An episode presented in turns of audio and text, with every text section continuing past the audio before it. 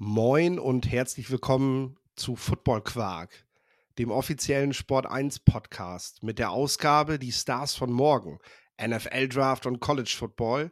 Das Ganze wird unterstützt von Touchdown 24.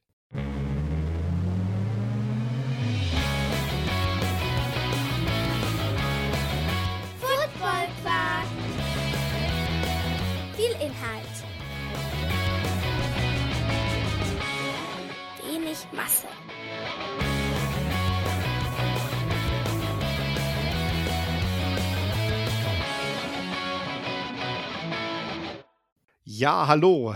Irgendwie fühlt sich alles neu an. Wir hoffen natürlich, dass wir viele unserer früher Zuhörerinnen und Zuhörer schon mitnehmen konnten, hier in die neue Welt von Football Quark. Jetzt sind wir plötzlich bei Sport 1, Lorenz. Ähm, hallo erstmal, auch an dich. Und äh, ich denke, zum einen versuche ich mal kurz zu erklären, wie das Ganze zustande kam. Also es geht halt durch, durch Beziehungen zu einem Kollegen, der den äh, Football Quark Podcast ins Leben gerufen hat und äh, der mich gefragt hat, ob wir nicht was zusammen machen wollen. Und äh, wir finden einfach beide, dass äh, zu ELF, GFL und National Football League, die er sehr groß behandelt, dann eben auch noch der College Football und vor allem der NFL Draft dazugehört. Ergo sind wir jetzt hier und äh, wollen vor allem in den nächsten Monaten ganz viel über den Draft quatschen und äh, freuen uns natürlich darüber. Auch ganz viele neue Football-Quarkies, habe ich gehört, werden sie genannt, dazu zu bekommen. Ähm, ja, dazu sei einmal gesagt, meine Vorstellung habe ich in der gestrigen Folge bereits vorgenommen. Da könnt ihr dann einfach nochmal reinhören und hören, was äh, der Philipp Forstner, der hier sitzt, quasi mit dieser ganzen Geschichte zu tun hat und warum der meint, dass er sich mit Draft und College ganz gut auskennt. Und ja, mir gegenüber am Rechner sitzt dann der Lorenz Leinweber und äh, der stellt sich jetzt einfach am besten mal selber vor. Ja, äh, genau. Hallo auch von mir. Ähm, es freut mich auch sehr. Also ähm, es ist auf, auf, auf jeden Fall eine coole Sache, äh, dass wir jetzt hier im Football Quark Podcast sind. Äh, wie du schon gesagt hast, mein Name ist Lorenz Leinweber. Ich wohne in Hessen und ähm, um aufs, aufs, ja, auf die, auf die, die Football-Sache zu kommen, ist, ähm, ich bin momentan ähm, Scout beim NFLPA Collegiate Bowl. Äh, das will jetzt nicht jedem was sagen, aber das ist, ähm, es gibt ja den Senior Bowl, das sagt den meisten was, und dann gibt es noch den Shrine Bowl und es gibt eben auch den NFLPA Collegiate Bowl, der wird manchmal so ein bisschen äh, als Dritter im Bunde gesehen. Ich hoffe natürlich, dass wir den ähm, dass wir das in Zukunft auch ändern können, ähm, dass er auch höher angesehen wird in, in dem Sinne. Aber ähm, ja, genau da. Ähm, und was, was wir eben machen, also es ist ein College All-Star Game und wir laden im Prinzip ja, ähm, Spieler ein, die die Seniors sind, also die vier Jahre im College waren oder länger. Ähm, und das werden dann normalerweise über 70 Spieler jedes Jahr, äh, weil ich mich da jetzt nicht verschätzt habe. Ähm, also zwei Roster, die spielen dann gegeneinander im Rose Bowl Stadium. Ähm, und dadurch kriege ich natürlich im College Football viel mit. Und andererseits ähm, bin ich momentan bei einer Firma, die heißt RPM Data. Bin ich auch ja, College Scout, bin da für die SEC zuständig. Ähm, guck mir da schon Underclassmen an, da machen wir viel äh, Consulting für Agents, also schlagen den Spieler vor, die irgendwie in deren Region sind. Ähm, ja, genau. Er war vorher bei, bei NFL Draft Bible auf Sports Illustrated. Das sagt vielleicht auch dem einen oder anderen was, war da Scout äh, bis vor einem guten halben Jahr, bisschen länger. Ähm, hab da halt ja einfach viele Scouting Reports geschrieben. Ähm, ich liebe es einfach, Film zu schauen, ähm, ja, Spieler zu scouten und es macht mir auch immer sehr viel Spaß hier mit dem, mit dem Philipp, ähm, ja, über die Spieler dann zu sprechen. Ja, das freut mich natürlich, dass du wieder dabei bist und dass wir beide das hier zusammen machen können. Ja, ihr merkt schon, äh, wir kommen beide aus dem Scouting-Bereich. Äh, wir sind beide sehr intensiv am Videomaterial gucken, versuchen uns immer weiter und immer mehr mit, mit Menschen, die sich in dieser Szene auskennen, zu vernetzen und zu arbeiten. Lorenz ist dann auch in den USA tatsächlich im Januar vor Ort und er kann uns da auch nochmal ganz viel Insight geben und wird auch den ein oder anderen Spieler kennenlernen. Wir wollen auch ein paar Gespräche noch mit Spielern natürlich führen und euch die auch näher bringen sodass ihr wirklich diese neue Draftklasse, den, den Nachwuchs quasi, der jetzt in die National Football League kommt, die ja hoffentlich Retter der Franchise, wenn man so möchte, äh, dass wir die präsentieren. Die Stars von morgen.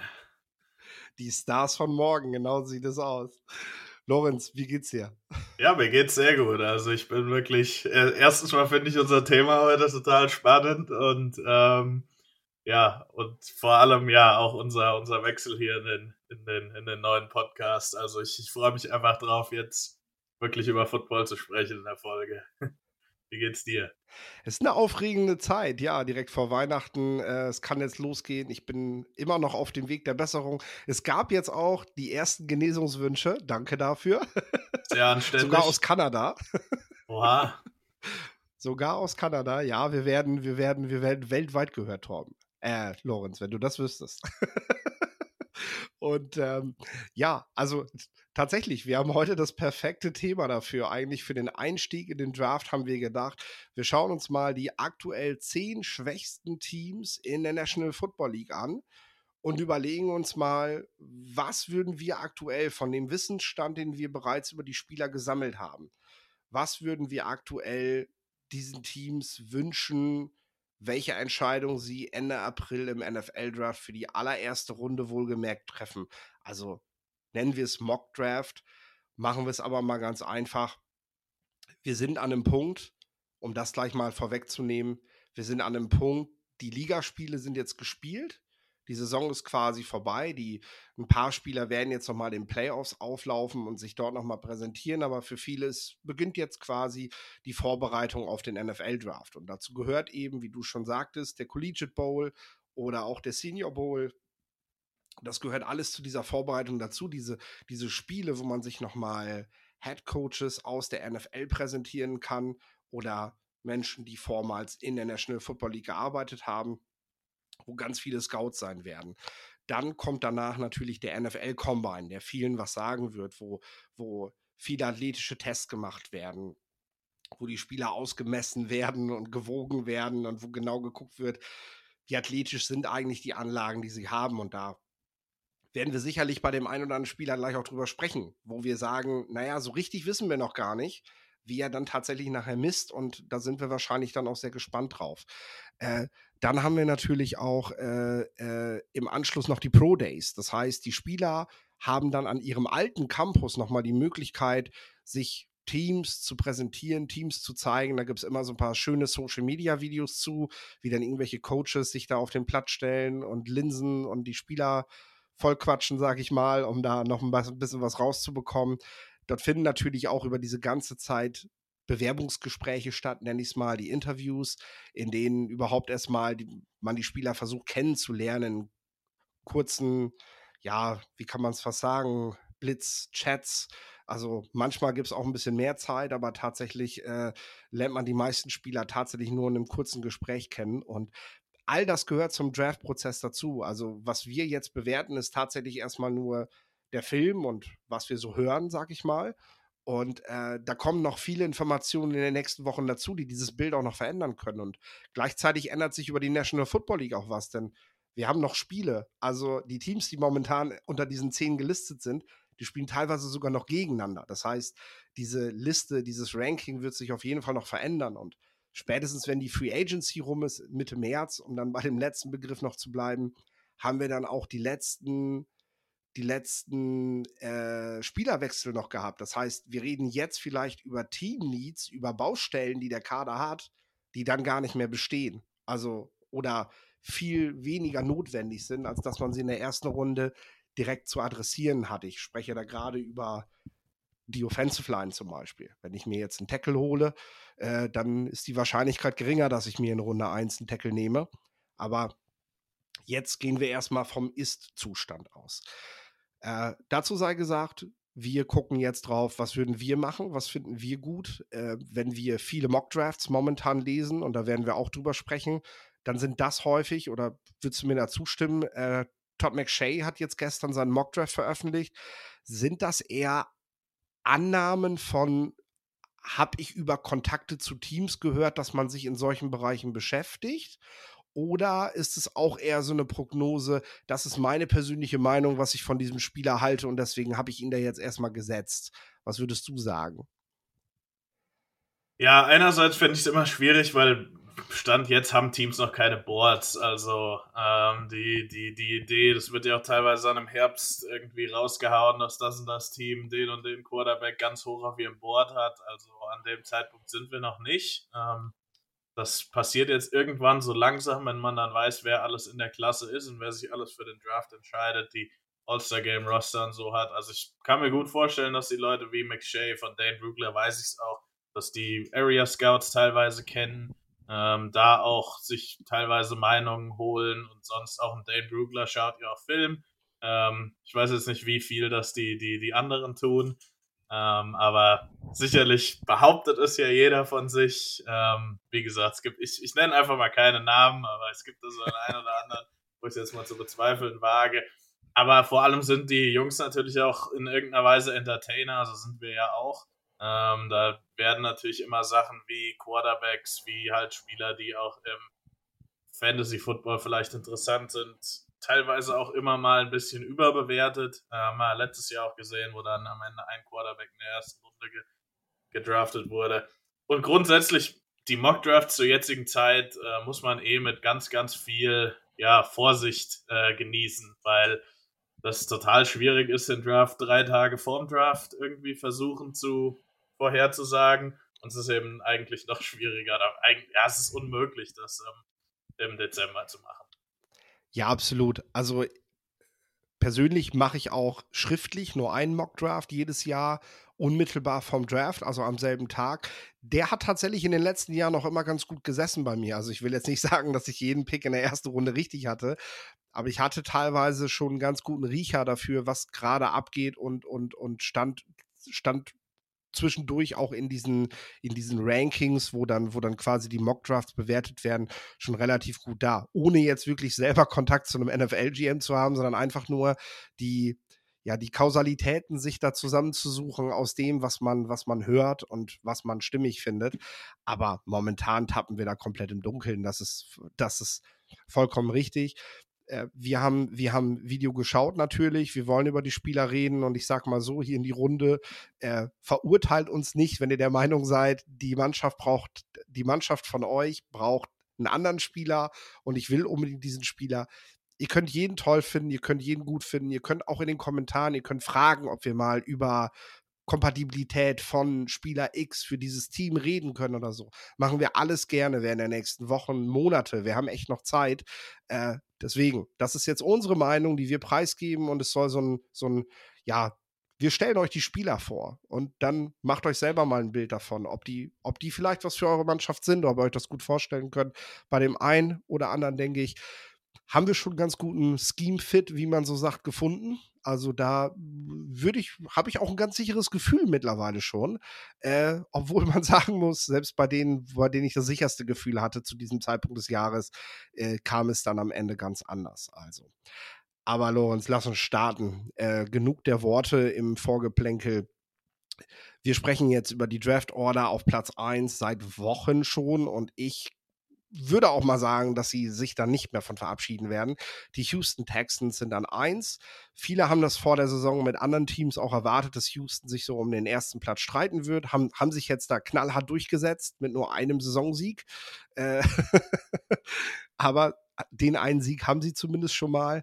Und äh, ja, Baustellen tun sich sicherlich viele auf aber eine ganz besonders. Ich bin gespannt, welchen Spieler du den Texans jetzt zuordnen möchtest. Ja, ähm, du hast recht. Ein Team, was äh, zum jetzigen Zeitpunkt erst ein Spiel gewonnen hat, das wird sicherlich nicht mit einem Neuzugang durch den Draft. Die werden sich da sicherlich nicht alle Probleme beheben. Ähm, ich würde ihn Bryce Young geben. Äh, ich glaube auch, dass das momentan der Favorit ist, äh, der Quarterback äh, von, der, von Alabama. Ähm, für mich jemand, der ja, die, die Größe ist, ist das, was als erstes so raussticht im negativen Sinne. Also ist ein kleinerer Quarterback, eindeutig da auch ein Outlier, er ist auch nicht so, ähm, ja, also auch selbst ein Russell Wilson ist ja ein bisschen kräftiger gebaut, das ist Bryce Young nicht. Aber äh, Bryce Young ist jemand, der den Ball unglaublich gut verteilt, der eine unglaubliche Ruhe in Drucksituationen hat, der dieses Jahr wirklich mit einem für Alabama Standards schwachen Supporting Cast gespielt hat. ähm, viele Receiver viele Probleme mit Drops hatten. Die Offensive Line war, ja, wie gesagt, nochmal für Alabama Standards eher schwach. Ähm, er aber jemand ist, der eben mit seiner, ja, das, das, was er eben außerhalb der Struktur der Offense macht, immer wieder Plays kreieren kann, wo es halt nichts gibt. Ähm, das ist ja was, was in der NFL auf jeden Fall sehr, sehr hoch angesehen wird. Ich glaube, er ist auch in der Struktur der Offense gut genug. Ähm, das ist sicherlich was, woran er noch arbeiten muss.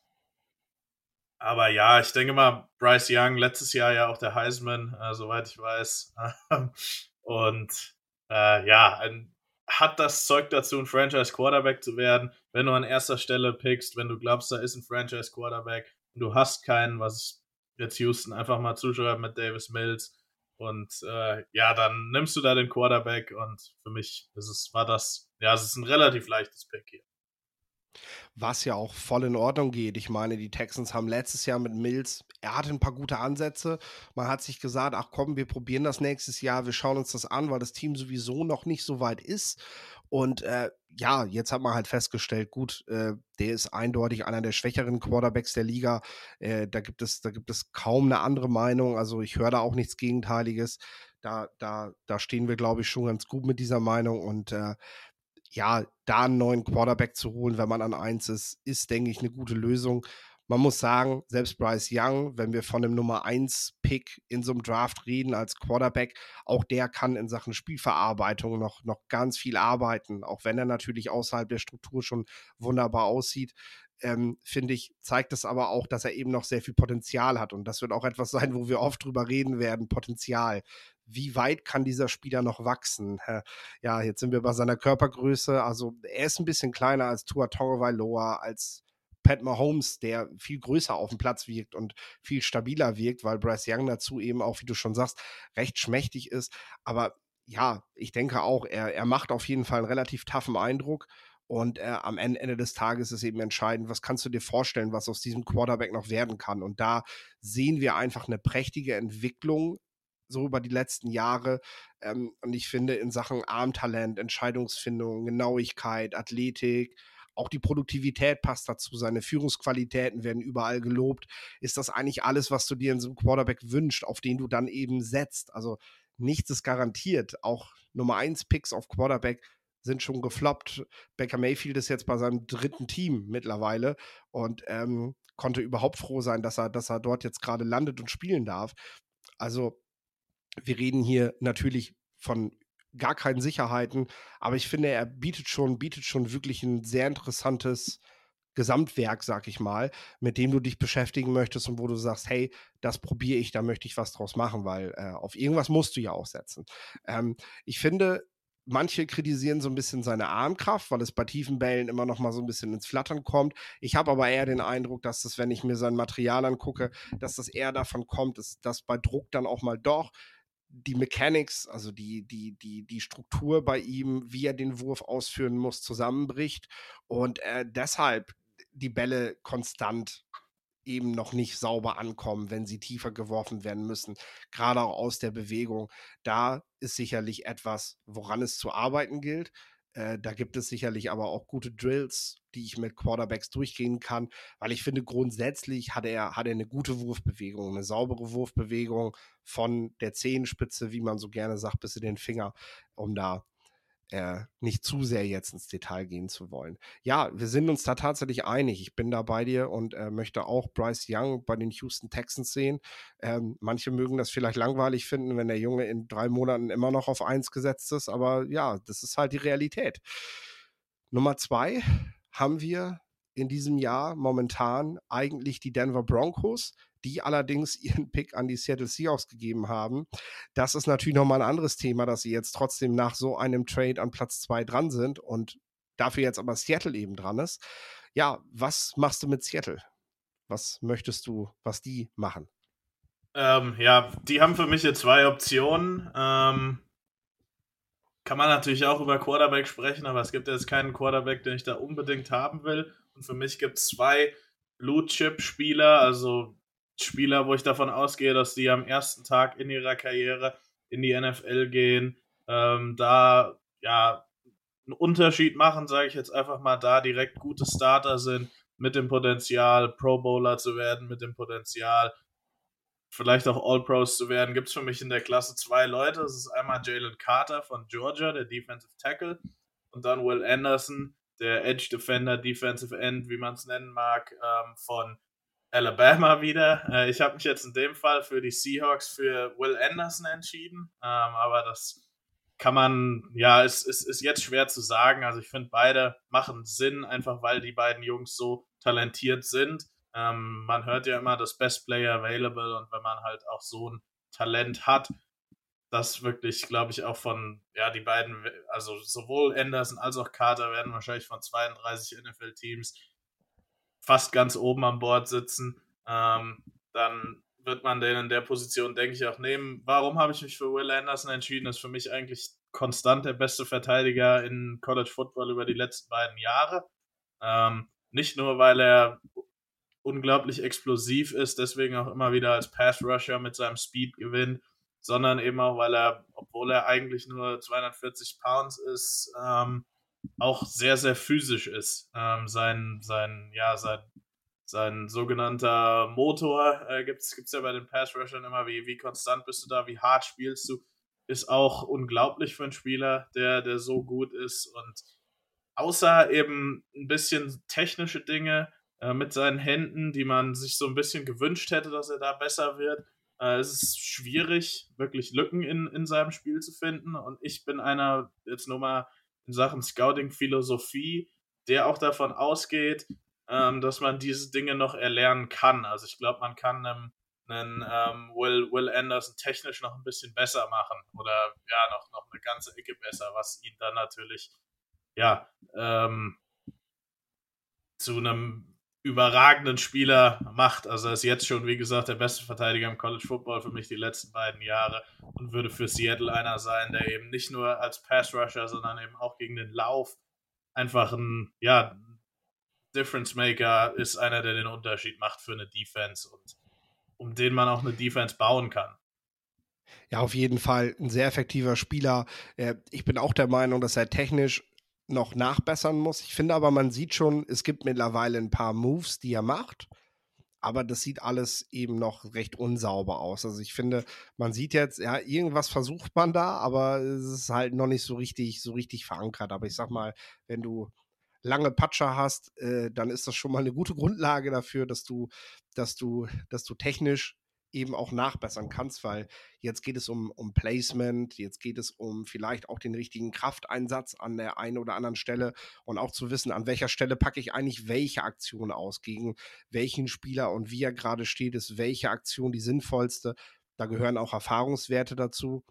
Und äh, ich sehe da auf jeden Fall auch einen Spieler, der, der, ähm, der mit diesem Schritt, wenn er diesen noch geht, tatsächlich auf einem ganz, ganz hohen Level. Also da reden wir dann eben von den, von den, von den Max, von den Bosas dieser Liga, von den wirklich, wirklichen Star Pass Rushern, die, die zweistellige Sackzahlen plus die 15 Sacks und mehr machen können pro Saison, äh, wenn, er, wenn er das eben noch zusammenbringt. Weil so würde er, denke ich, gerade von den wirklich feinen Technikern in der NFL doch noch ein ums andere Mal gestoppt werden.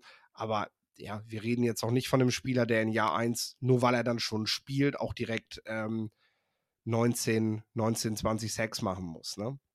Nee, ähm, aber ist trotzdem einer der 13, der ich als, als Rookie durch gut 13 ist schon viel, aber sagen wir mal, zehn oder mehr ähm, mir, mir gut vorstellen kann. Also Hängt natürlich auch vom Team, aber es wäre in Seattle tatsächlich, ja, das ist schon lange nicht mehr gewesen, glaube ich, dass sie einen Pass-Rusher hatten, der, äh, der zweistellige Sackzahlen drauf, draufgelegt hat. Es war doch eher immer so ein Gemeinschaftsprojekt in der Defense die letzten Jahre, auch eben aufgrund dessen, weil man da eigentlich gar nicht so einen richtig, richtig großen Spieler hatte. Ähm, das könnte sich mit ihm jetzt tatsächlich ändern. Und da bin ich dann beim dritten Team, das sind die Chicago Bears, die ihren Pick halten. Und äh, ja, wir müssen dann über Jalen Carter reden und wir müssen einfach über ihn reden, weil ich sag mal, aus Bears Sicht kannst du da eigentlich nichts falsch machen. Also irgendeiner von den beiden Spielern wird dann an drei noch da sein und äh, die würden beide passen. Die Bears brauchen, nachdem sie Mac und Quinn weggegeben haben. Auf jeden Fall auch ein Edge Defender, wären also mit Will Anderson ziemlich gut versorgt, sag ich mal. Aber was man eben auch weiß, Head Coach Matt Eberfluss hat einen sehr großen Fable für Three-Technik-Spieler, hatte Forrest Buckner damals zu den Colts gelotst, weil er unbedingt so einen Spieler haben wollte. Das war sein erstes Credo, als er bei den Bears letztes Jahr auf das Trainingsgelände kam wir brauchen guten Spieler für die Three-Technik. Dann hat man Larry Ogunjobi versucht zu bekommen, hat festgestellt, dass der medizinisch nicht so ganz passt, äh, dass, dass es dort eben, da hat er die Medicals vercheckt und dementsprechend hat man ihn dann nicht genommen äh, und hat eher so eine, so eine B-Lösung genommen, sage ich mal. Aber man weiß, das hat weiterhin hohe Priorität und wenn Jalen Carter noch da ist, wenn die Bears dran sind, dann wäre ich schon sehr überrascht, wenn sie diesen Spieler nicht präferieren. Also, weil Jalen Carter ähm, ist, ist ein sehr besonderes Talent. Ich kann auch einmal kurz ein bisschen was zu ihm sagen, was ihn auszeichnet. Also bemerkenswert sicher, ich habe es heute noch mal wieder gesehen, das Play gegen Tennessee, wo er durchtankt und am Ende der Safety dem Spieler gestohlen wird, sag ich mal. Das war es nämlich eindeutig, das Play, was er da macht gegen Hendon Hooker. Und äh, das spricht eben auch für so, einen, für so einen Spieler, der auf einem elitären Level sein kann, dass er eben auch in solch wichtigen Spielen ganz besondere Plays macht. Und das war so eins. Äh, sehr überzeugend in einer Defense Line gespielt, wo er wahrscheinlich im letzten Jahr schon der beste Defensive Lineman war, was, was, was für Georgia-Verhältnisse halt echt was heißen muss, weil Georgia hat auch letztes Jahr bereits richtig, richtig gutes Defensive End und Defensive Tackle Talent in die NFL gebracht und macht das eben in diesem Jahr wieder. Ich glaube, dass du ihn in einer 4-3-Defense als Defensive Tackle spielen lassen kannst. Ich denke, dass er auch Three-Technik in einer 3-4 spielen kann als End. Das wäre jetzt bei den Bears nicht notwendig, aber ist ja vielleicht dann für andere Teams nochmal interessant. Ähm, du kannst ihm eigentlich in jedem Schema, wo du ihn bringst, kannst du ihm so einer gewichtigen Rolle zuordnen, wo du halt gucken kannst, was du, was du um ihn rumbaust, sag ich einfach mal. Äh, wenn man sich ansieht, was er allein mit seinen Anlagen und seinen Instinkten hinbekommt im One-on-One, -on -One, also du, du, du, du, du siehst es eigentlich nicht, wenn man ihn eins gegen eins spielen lässt, dass er das Matchup verliert. Ganz im Gegenteil, er dominiert oft diese Matchups in einer Art und Weise, dass es schon sehr erschreckend für College-Verhältnisse. Und ich glaube, man wird auch froh sein, dass der, ähm, dass der bald die Lines nicht mehr penetriert. Äh, und wenn man dann eben noch bedenkt, dass du, dass du in Sachen Spielverständnis, äh, Read and React, nenne ich es mal, also wirklich früh genug zu erkennen, was plant der Gegner, wie positioniere ich mich am besten, durch welches Gap gehe ich, damit ich am schnellsten zum Spieler komme. Das sind so Sachen, da lässt er tatsächlich noch was liegen.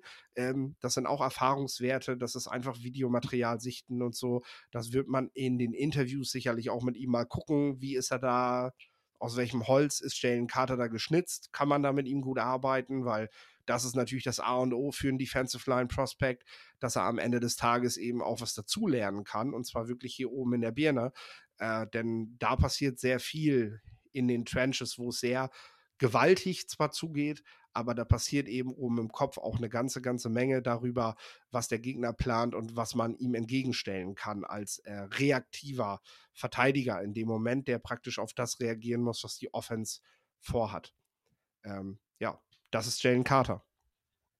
Ja, genau. Also für mich wahrscheinlich das beste Defensive Line oder der beste Defensive Liner, der aus dem College kommt. Also das ist so auf einem Level mit, was damals Quinn Williams war oder Defensive Tackle nenne ich es mal. Ähm, als, als Prospect, also der damals aus Alabama war ja auch total high, äh, wurde auch total hoch eingeschätzt. Also Jalen Carter ist jemand, der mit seinen Händen einfach schon unglaublich stark ist. Der ist physisch, der ist ähm, athletisch und ich weiß oder ich, ich habe auch schon gehört, dass auch seine Interviews und seine, ja, ich, ich nenne es jetzt mal seine, seine, seine Off-Field-Evaluierung auch auf jeden Fall sehr, sehr gut sein wird. Ähm, ich würde es auch nicht wundern, wenn er vor ähm, Will Anderson gedraftet wird, weil da wird es auch viele Teams geben, die ihn vor ihm sehen. Ähm, Wäre natürlich, also auch die Bears sind ja auch ein Team, die das, das viele Needs hat und auf vielen Positionen Verstärkung braucht.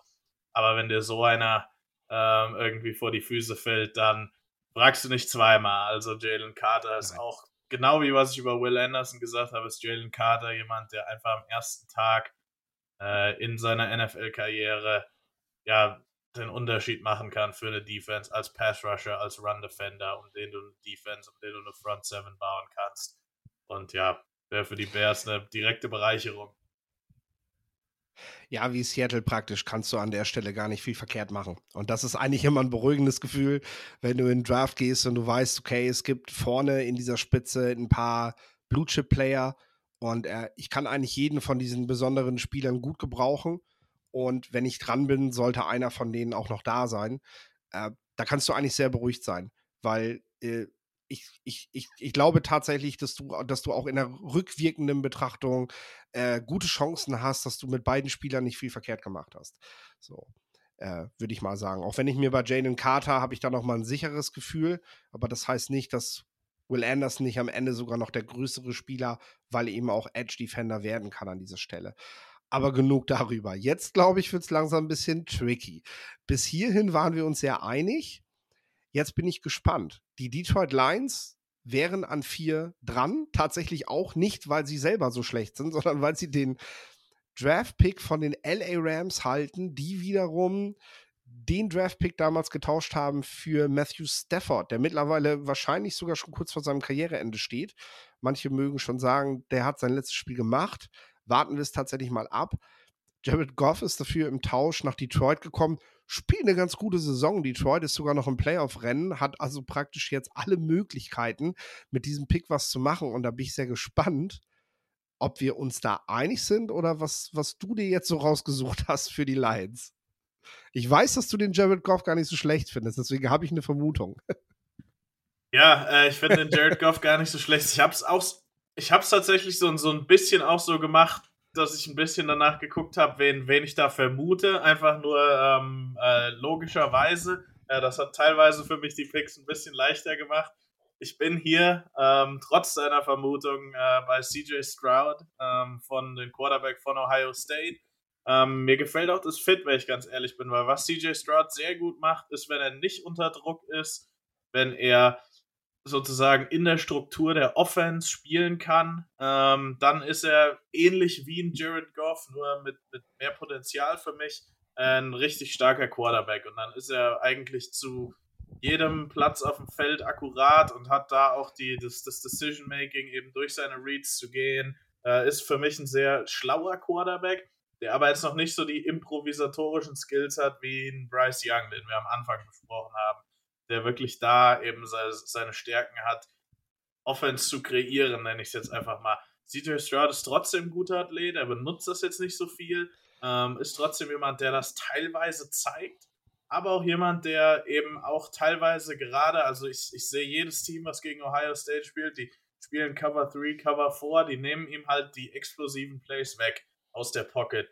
Und da muss er halt noch ein bisschen lernen, Vielleicht ein bisschen ähnlich wie Justin Fields. Also die beiden kamen aus demselben System. Auch Justin Fields war ein explosiver Playmaker, der, der, der viele lange Bälle angebracht hat. Äh, auch teilweise da eben Fehler gemacht hat, wenn die nicht da waren. Ähm, der einfach auch noch lernen muss, geduldig zu sein. Also ein Tom Brady für mich in der besten Zeit, wo jeder diese Cover 3 Seattle Defense gespielt hat, hat der zu seinem Running Back 20 Mal im Spiel gepasst, wenn es sein musste und hat dich mit den Slot-Receivern und den ganzen anderen Needs-Spielern kaputt gemacht und dann irgendwann mal einen, keine Ahnung, Gronk für 40 Yards up the seam gefunden. Also das, das ist so, so, so im, im Endeffekt gewinnst du als Quarterback mit deiner, sicher braucht man auch physische Trades oder physische Dinge, die, die du machen musst und du brauchst einen starken Arm und so weiter und so fort, aber das Wichtigste spielt sich trotzdem im Kopf ab und ähm, da ist CJ Stroud in manchen Ecken sehr stark, aber ich sage jetzt mal in Sachen Geduld, einfach das zu nehmen, was einem die Defense gibt, ähm, da ist es teilweise noch ausbaufähig. Aber trotzdem ist CJ Stroud ähm, ja für, für mich jemand, der ein ähnlicher Spielertyp wie Goff ist, aber das, was Goff macht, nochmal auf einem höheren Level umsetzen kann. Ganz, ganz schwach einig, dass wir uns schon wieder einig sind. Also können wir hier auch mal eine Debatte haben. Debatte ist aber ein gutes Stichwort. Äh, auf touchdown24.de kommt äh, Freitagmittags immer meine College- und Draft-Kolumne. Und da werde ich diesmal Bryce Young und CJ Stroud gegenüberstellen. Das heißt, ich werde einfach beide Quarterbacks mal vorstellen. Ihr habt jetzt schon ein bisschen rausgehört, wen Lorenz und ich beide präferieren, wen wir für den besseren Quarterback halten.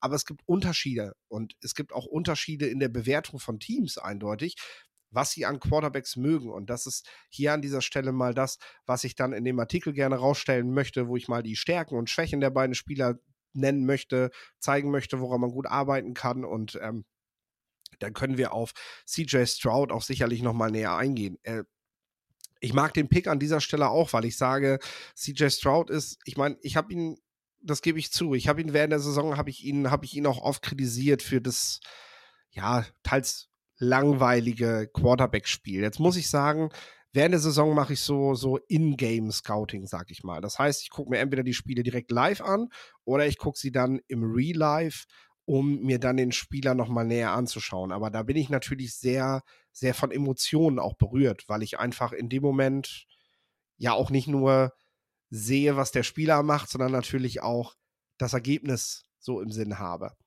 Jetzt nochmal sehr isoliert drauf geguckt, habe ich ehrlich gesagt bei CJ Stroud den wenn ich rein davon gehe, dass der Spieler in der Struktur arbeitet, den besten Quarterback dieser Draftklasse gesehen. Also ich finde, da ist er einfach überragend, wenn er in seinem System bleiben kann, wenn er, wenn er keinen Druck bekommt, quasi, wenn wir in so einem Vakuum wären, äh, wo, wo ein Quarterback halt einfach nur Bälle verteilen kann, dann ist er meiner Meinung nach der beste Quarterback dieser Draftklasse. Und das äh, wollte ich ja jetzt nochmal sagen, weil da bin ich während der Saison doch etwas kritischer mit ihm gewesen.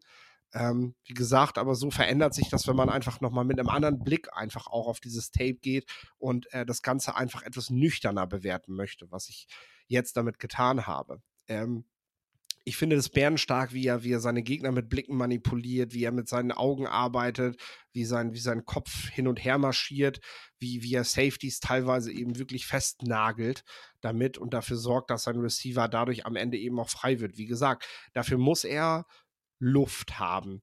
Deswegen finde ich Young generell insgesamt den besseren Quarterback, weil dieses Vakuum besteht leider in der NFL normalerweise nicht, auch wenn Detroit in der Offensive Line und drumherum wirklich gut aufgebaut hat. Und ich glaube auch ein, ich sag mal, wenn ich jetzt danach gehe, Bryce Young müsste nächstes Jahr in Houston starten und äh, CJ Stroud in Detroit.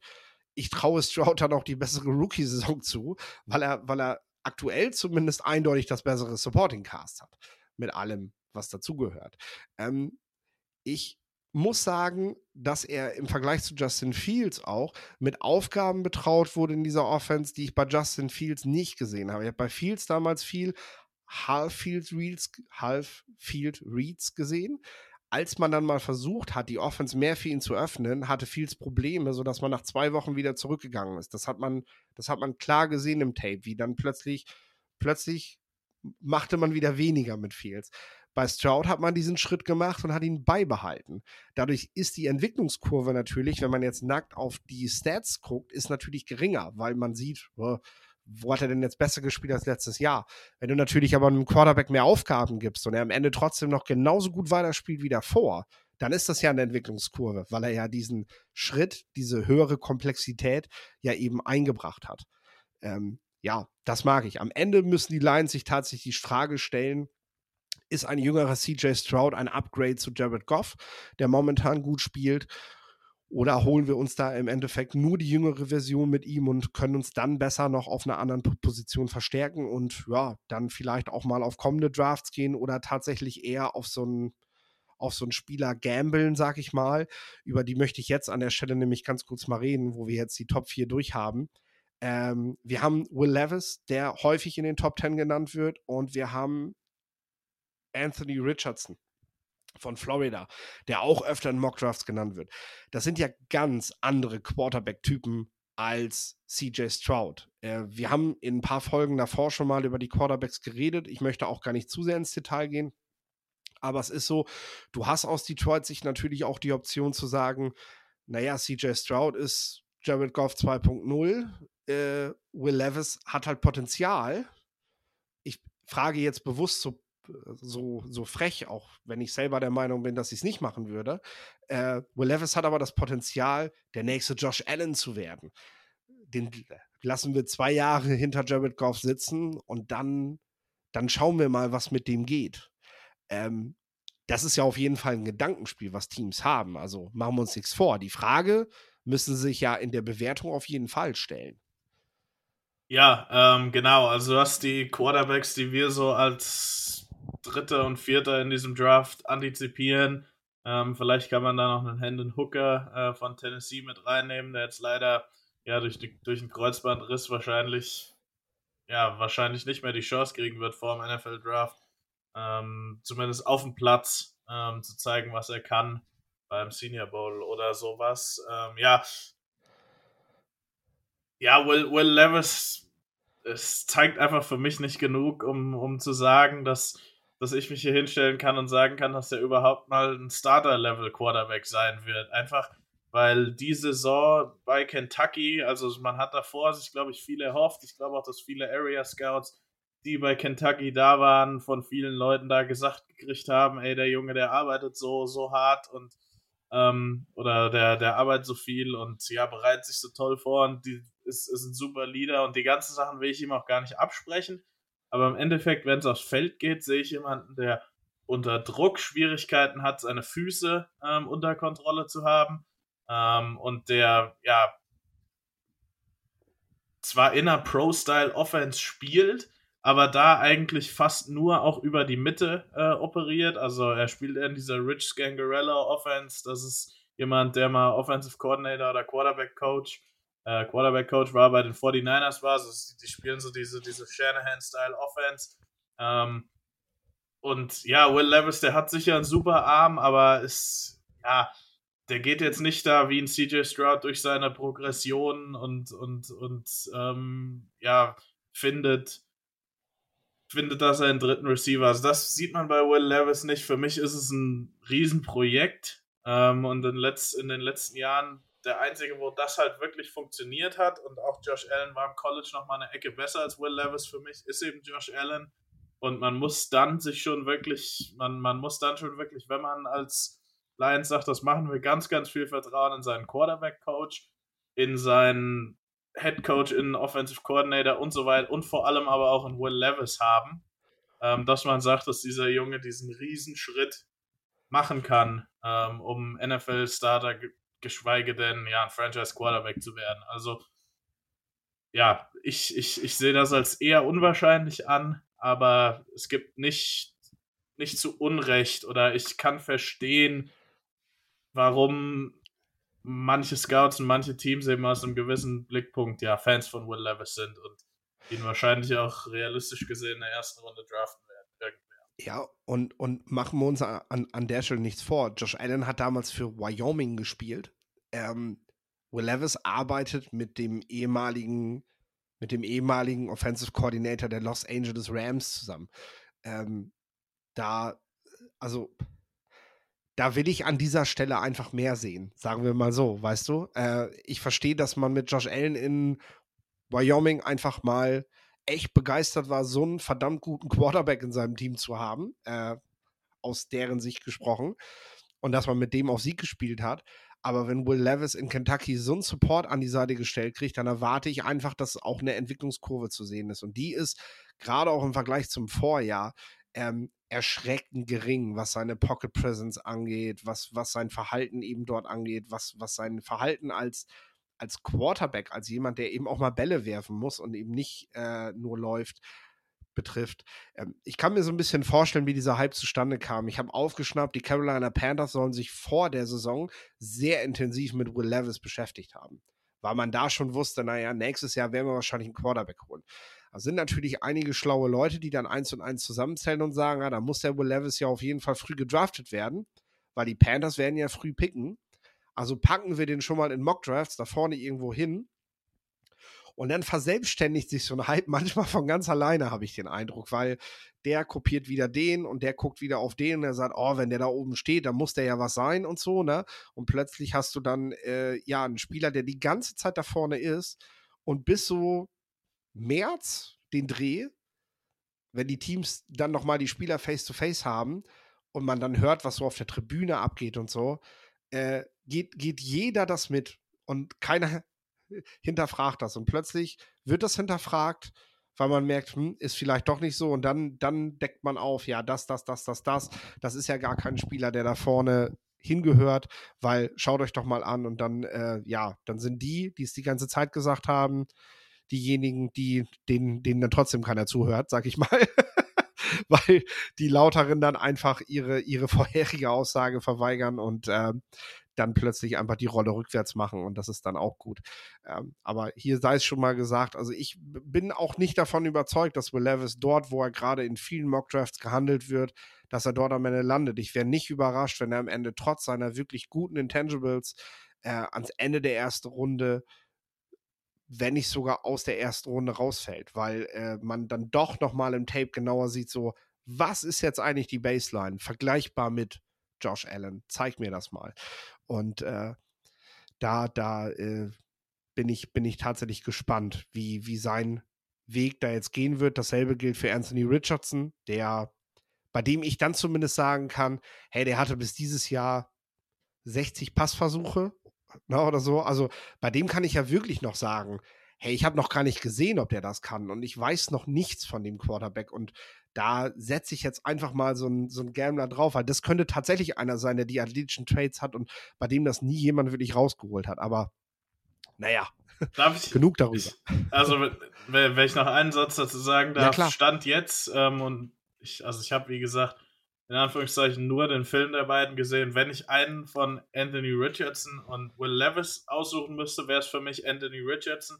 Einfach weil seine physischen Trades für mich noch höher sind und weil ja. er so ein bisschen einfach ein, ein, Gamer ist und ein Zocker ist und auch so, so, so, so ja. ein bisschen teilweise das zeigt, was wir eben an, an, an Bryce Young so geil finden. Also dieses, diese Kreativität, die, die, ja, das, das, dass er einfach Offense kreieren kann. Ähm, Anthony Richardson auch jemand, den ich eigentlich als Rookie nicht in, in der NFL sehen möchte, der sich hoffentlich irgendwo auf eine Bank setzen kann und erstmal ähm, die Basics für, als, als NFL-Quarterback erlernen kann, aber jemand, den, wo, wo, wo ich glaube, der wirklich großes Potenzial ist und schon einen Schritt weiter ist als ein Will Levis für mich, auch mental und auch in Sachen ähm, Decision-Making auf dem Footballfeld, obwohl er natürlich auch da noch krasse Defizite hat. Ähm, wenn man das jetzt mal mit den Leuten vergleicht, die in der NFL spielen. Also ich will die Jungs jetzt nicht so runterziehen. Ähm, es ist einfach die Realität. Ähm, aber ja, wir, wir haben es auch schon gesehen, dass, dass Quarterbacks es schaffen, ähm, sich, sich, sich da eben zu entwickeln. Und da kommt halt auch einfach dann ganz viel drauf an, bei welcher Franchise, hinter welcher Offensive Line, mit welchen Receivern, vor allen Dingen mit welchen Coaches man dann landet. Und das wird vor allem, vor allen Dingen bei den beiden sehr, sehr spannend und ausschlaggebend. Ja, absolut. Ja, absolut. Ähm, ich würde sagen, wenn ich jetzt auf die Uhr gucke, wir machen es jetzt folgendermaßen. Wir gehen jetzt noch Pick Nummer 5 durch.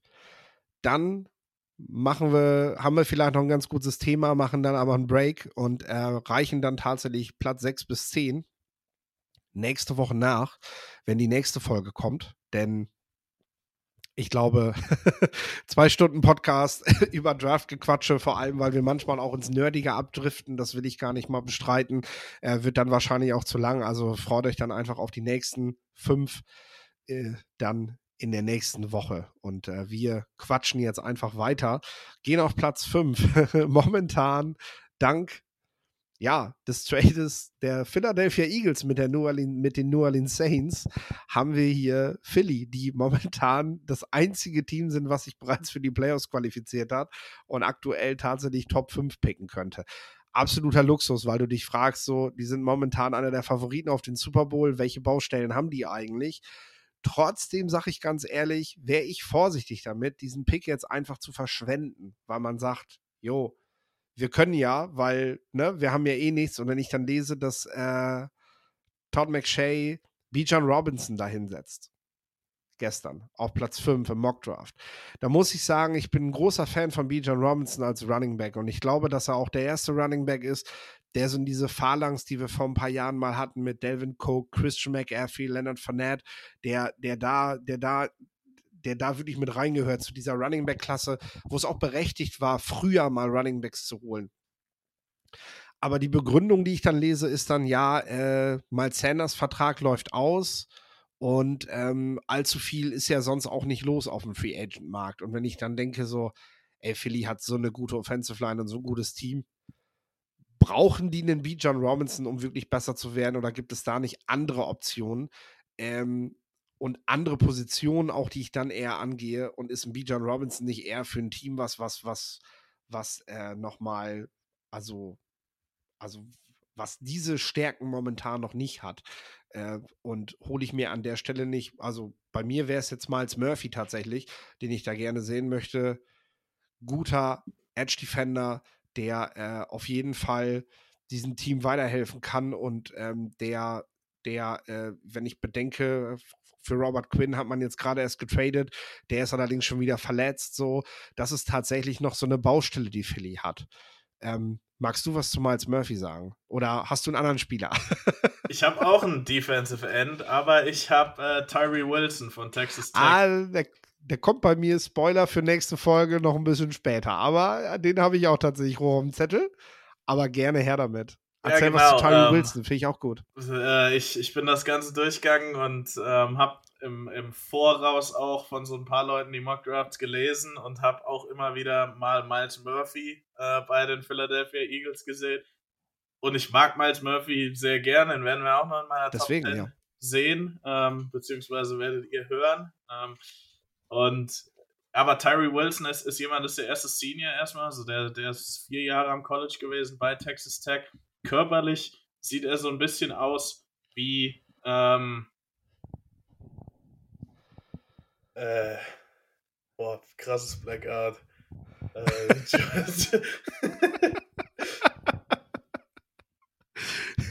Trevor Walker, da. Ich, ich hatte den die vier. Da ist er. Ja, der First Overall des letzten Jahres. Ja, genau. Okay. Boah, furchtbar. Also manchmal, ähm, nee. Äh, sieht, sieht so ein bisschen aus wie Trevor Walker, wird, wird auch, glaube ich, ähnlich, ja, ähm, wenn, wenn er beim, beim Combine oder auch vorher schon beim Senior Bowl ähm, gemessen wird, auch, auch ja, ähnlich gemessen werden. Er hat, hat auch eine ähnliche, ähm, wenn, wenn man ihn anguckt, also er, er gewinnt eben dadurch, oder Tyree Wilson gewinnt dadurch, dass er geradlinig extrem explosiv ist und dann eben diesen Speed ähm, zu Power konverten kann. Also da einfach mit dem Power Rush, mit dem Bull Rush, mit seiner Länge, die er auch hat und mit seiner Größe und einfach mit dieser physisch, Physis ähm, Tackles in, in der Big 12 eigentlich dominiert. Ähm, er ist jetzt technisch noch nicht der allerfortgeschrittenste Spieler. Ich glaube, da kommt viel Arbeit auf ihn zu. Aber für mich baust du jetzt, wenn du einen Tyree Wilson hier nimmst, in Philly eine Defensive Line auf, die einmal mit Jordan Davis, der ja zwar auf einer anderen Position spielt, aber auch riesig groß einmal ist, ein physischer Freak ist und eben auch ähm, ja, die, diese physische Stärke mitbringt und eben auch total athletisch ist, stellst du jetzt noch so einen Jungen daneben und ähm, also Miles Murphy ist mit, sicherlich, mit, mit, mit Sicherheit auch ähnlich, aber ich finde, dass Tyree Wilson noch mal ein bisschen, ein kleines bisschen mehr äh, Potenzial hat also wie gesagt, viel ist, ist, ist, ist jetzt bei den beiden nicht dazwischen. Ich glaube, das größte Manko bei den beiden ist so ein bisschen die Agilität und die Flexibilität in der unteren Hälfte. Ähm, aber ja, für mich ist Tyree Wilson jemand, der, der das Zeug dazu hat, vielleicht nicht als Rookie, aber in seinem zweiten, dritten Jahr eben jemand zu sein, der dir 10, 12, 13, 14 Sacks ähm, holen kann und den du als Offense eben dauerhaft musst du wissen, wo der sein wird, weil ja, wir haben es schon öfter gesehen, dass, dass, dass Defensive Ends, die, die solche Trades haben und die solche, die, die, die diese Skills haben, den Miles, äh, die, sorry, den Tyree Wilson hat, auch Miles Murphy, also wie gesagt, die beiden sind ähnlich, ähm, es einfach dann auch schaffen in der NFL ihre Technik ähm, die, die, und, und ihre Hände äh, weiterzuentwickeln und dann einfach zu dominanten Pass-Rushern werden. Ähm, und ja, Tyree Wilson, glaube ich, hat das Zeug dazu.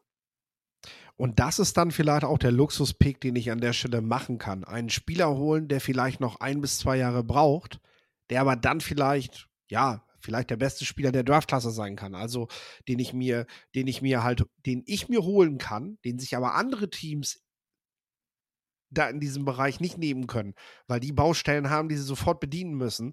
Und Philly hat die nicht und kann sich dann so, so, so einen Rohdiamanten tatsächlich schnappen und sagen, hey, wir sind trotzdem competitive Und der macht uns dann halt vielleicht auch erst in einem Jahr besser. Also wir verschieben quasi den First-Round-Pick nochmal im einen Jahr, ohne ihn tatsächlich traden zu müssen. Das soll nicht heißen, dass Tyree Wilson nicht von Anfang an spielen kann, aber äh, dass ich äh, jetzt mal so in der Denke bleibe. Ja, äh, wir haben gesagt, wir bleiben jetzt bei diesen fünf Picks. Ich danke dir dafür, Lorenz. Äh, wenn ihr der Meinung seid, dass wir beiden viel zu intensiv über die einzelnen Spieler reden oder dass das ganz dass das sehr interessant war für euch, was wir hier vom Stapel gelassen haben, dann lasst uns das bitte wissen. Kommentiert fleißig. Wenn ihr einen Kumpel habt, eine gute Freundin habt, die bei einem dieser ja, Verliererteams dabei ist, könnt ihr die gerne damit ärgern und denen sagen, hier, ähm, damit ihr was zum Hören habt, wo es nicht um die Playoffs geht, hört euch doch mal die beiden Jungs von die Stars von morgen an bei Football Quark. Und äh, die, die können dir ja vielleicht weiterhelfen, damit du wenigstens ein bisschen Mut schöpfen kannst. Also, das dürft ihr natürlich gerne machen und denen unseren Podcast empfehlen, teilen, was auch immer. Ja, dann bleibt mir nur noch zu sagen, äh, ich danke dir dafür, Lorenz, dass du dir die Zeit genommen hast und äh, dass ihr euch die Zeit genommen habt und zugehört habt. Und wir hören uns dann nächste Woche wieder zu Die Stars von morgen, dem Football Quark Podcast von Sport 1.